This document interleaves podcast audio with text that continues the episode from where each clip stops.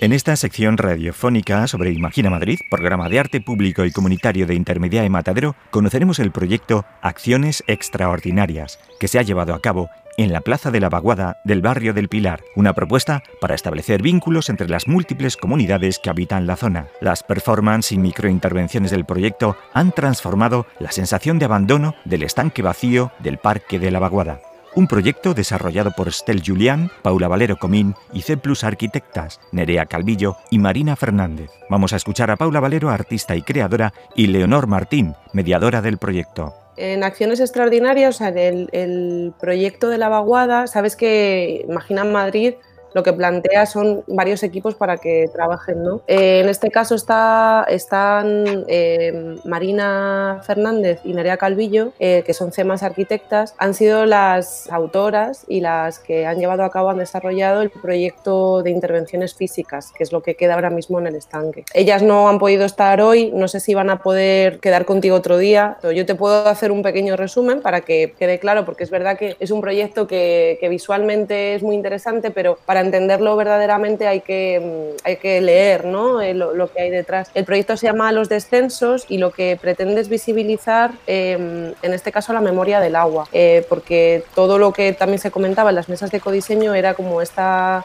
esta pérdida de ese espacio por la falta de agua también. Es, una es un dispositivo que lo que hace es visibilizar la situación del agua a un nivel medioambiental, o sea, como a una capa mucho más amplia que no es tanto solo lo del barrio, ¿no? O sea, las, los difusores de, agua, los vaporizadores eh, y las luces se encienden o se activan en función de los niveles de agua de, los embalses de, Madrid. O sea, tiene una cuestión, digamos, eh, interactiva, ¿no? ¿no? ¿no? siempre van a estar encendidas, no, no todas las noches a lo mejor se encienden, no, no todos los vaporizadores van a estar encendidos aunque haga calor. Eh, tiene una cuestión de de medir, ¿no? para que seamos un poco conscientes también del gasto de agua que hacemos, de cómo están los niveles de los embalses, etc. Y las pinturas, las grietas, la, pintura que hay en el suelo lo que hace es visibilizar las grietas por las cuales se han ido filtrando eh, ese estanque por, la razón por la cual no está en uso ese estanque, porque se filtraba el agua. Entonces, bueno, yo esto te lo hago para contextualizar, pero quizá esto sí que sería interesante que, que ellas en la medida de lo posible, porque Nerea vive en Londres y Marina en Madrid, pero es un poco complicado que ellas lo desarrollen. Sí, al final eh, yo creo que lo que más se, escuchó y, la palabra que puede resumir la situación afectiva de ese espacio por parte de los vecinos cuando, cuando ocurrió en las mesas de codiseño era la sensación de abandono. O sea, la memoria yo creo que también viene un poco por ahí, ¿no? O sea, por un lado el abandono de, como decía Paula, de, ese espacio en torno a lo, a lo, cultural, porque el Teatro Madrid se cerró, hoy no se sabe cuándo se va a volver a abrir, las instalaciones están en obras, las instalaciones culturales están en obras desde hace tiempo también, y al final ese, ese espacio se ha quedado como, como una especie de vacío en el que incluso a veces se hablaba de peligrosidad en determinados momentos del día, porque no, no se usaba de una manera como apropiada. ¿no? Y por otro lado, el abandono de ese estanque sin agua. ¿no? O sea, al final se ha trabajado el abandono desde, desde la memoria en muchos casos, pero básicamente como intentar recuperar ese espacio desde visibilizar lo que está ocurriendo a recrear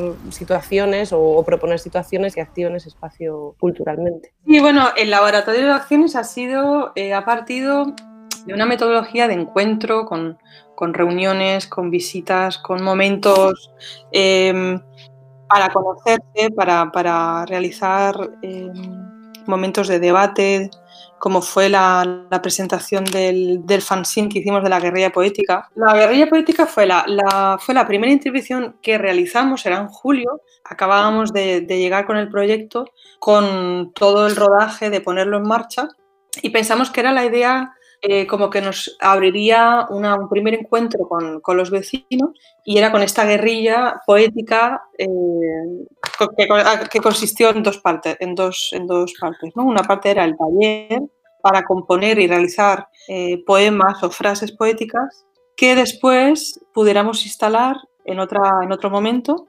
en el espacio de la vaguada. Y con un gran formato o un mínimo formato. Es decir, que estas frases y estos textos pasaban por, por papel de, de, gran formato de... De plotter. o sea, este, a este formato para que tuviera una visualidad de intervención en el lugar potente e incluso también lo hicimos con un formato mucho más pequeño, por ejemplo, la, la barandilla de una escalera, como ir de lo macro a lo micro, ¿no? como una, una forma de intervención. El taller de guerrilla consistía en una especie de collage, partíamos de textos que propusimos de otros autores, ¿no? de mujeres, de, de, escritores, eh, con frases o poemas, y de ahí en ese collage iba componiendo, la gente iba cortando frases que le gustaban o palabras, para luego hacer una especie de composición que daba a un, un poema final. ¿no? Fue una manera de trabajo, ¿no? esta, esta manera de Sí, componer. me acuerdo que además se partió de, de temas o de conceptos que, que tuvieran que ver con el entorno del- de la vaguada y se hablaban de temas como el agua otra vez, de- del espacio, de la ausencia. Pregúntate qué ha dejado de sorprenderte. El lugar está vacío de tu ausencia. Me niego a horizontes sin paisajes. Siempre más abajo está el agua. Me pregunto, ¿y si estuviéramos equivocados? ¡Qué tragedia! Fresca, obstinada, tropieza y se levanta. Se contonea traviesa entre las piedras mudas y las hojas secas. Doy vueltas y vueltas hacia donde nadie me espera. Perdón por mi total libertad, dijo el agua. Y quedó, quedó muy bien. Lo que pasa es que fue una instalación efímera, ¿no? Porque al final con la lluvia eh, y todo esto pues eh, desaparece, pero, pero bueno, duró unos meses y dio una imagen del entorno interesante. Ese mismo día hicimos una especie de merienda, eh, momento de charla, conferencia, de esas performances que mostraron. Entonces vino gente del barrio fue muy, fue muy bonito porque era como un momento muy entrañable así, ¿no? De- hemos estado haciendo este tipo de, de reuniones para hacer un espacio abierto a propuestas que los vecinos, las vecinas quisieran, quisieran participar, quisieran hacer desde sus propias iniciativas, ¿no? sus propias ideas. Nosotros hemos mantenido dos líneas. Una ha sido hacer acciones en el lugar con una llamada a una convocatoria con todos los medios de comunicación que hemos ido eh, planteando y otra ha sido el laboratorio como un espacio abierto para que propusieran sus propias ideas a materializar. ¿no? Eh, por ejemplo, hubo un taller que hizo Carlota Trujillo, que es una vecina del barrio, que ya ha estudiado historia del arte, entonces hizo todo un taller con los adolescentes del enredadero, que ha sido un espacio que nos ha prestado bastante apoyo durante todo el proyecto, que está en la misma plaza de la Vaguada. Carlota lo que propuso fue un taller de fotografía con el teléfono móvil, para que los adolescentes de ese espacio, que al final es un, es un espacio de ocio mm, libre, en el que ellos plantean qué se hace y qué no, o sea, es como no, no hay, no hay actividades regladas, pero ella propuso este taller y, mm, y era un taller de fotografía para mirar el barrio de una manera distinta, ¿no? que no fuera la fotografía de siempre o el selfie de turno, ¿no? sino que, que- que se plantearan un poco cómo era su barrio y poner en valor también el entorno en el que ellos están viviendo. Esta mañana hemos em, observado el- efecto del movimiento sobre el pensamiento en tres tipos de movimientos. El primer tipo es un movimiento previsible y rectilíneo. La diferencia entre el primero y el segundo es que aquí hay más rotaciones. Y después, al final, hemos probado el tercer tipo de trayectoria de movimiento, que es em, un movimiento em, imprevisible. Pues, eh, por un lado estuvo Sergio que planteó esta conversación caminada en el que mm, él planteaba una serie de movimientos dentro del estanque para caminar juntos y los temas sobre los que se conversaban eran temas planteados por vecinas y vecinos del barrio. Desde la asociación vecinal La Piluca se propuso hablar sobre eh, violencia de género y sobre la proliferación masiva que se está viendo en el barrio y muchos otros de Madrid, desafortunadamente, de casas de apuestas eh, y cómo afectan a los jóvenes y a los adolescentes fundamentalmente. Y además, las nuevas casas que se han abierto, eh, se observa que en Madrid una de cada cuatro casas de apuestas están a menos de 150 metros de un centro de bachillerato de FP.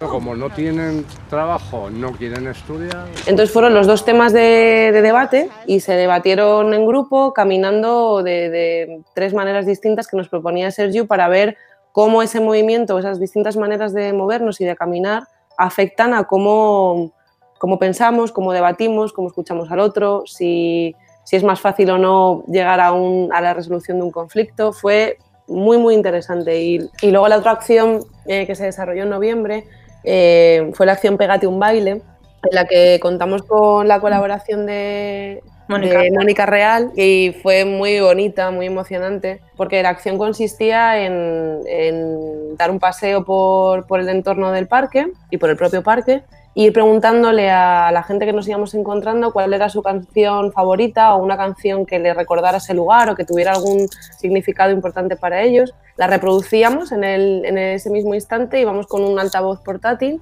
y Mónica les dedicaba ese baile o bailaba con, con, ellos. Ocurrieron cosas muy inesperadas, muchos recuerdos eran recuerdos emotivos, entonces de repente escuchar esa canción que ya te emociona de por sí, escucharla en ese lugar, te acordabas y, que alguien te baile esa canción, pues eh, es algo de sorprendente, ¿no? Sí, ahí entra la cuestión de la memoria, ¿no? Con una compilación de recuerdos en el mismo presente activados por, por, esta acción. Yo creo que ha sido un experimento ¿no? que ha puesto lugar Imagina para ver cómo relacionarnos, cómo qué puede dar de sí, pero yo creo que el resultado pues, ha llevado estas dos líneas que dialogan de un modo conceptual y que, y que está muy bien. Hemos escuchado a Paula Valero y Leonor Martín de Acciones Extraordinarias, un proyecto de Imagina Madrid, programa de arte público y comunitario de Intermedia en Matadero.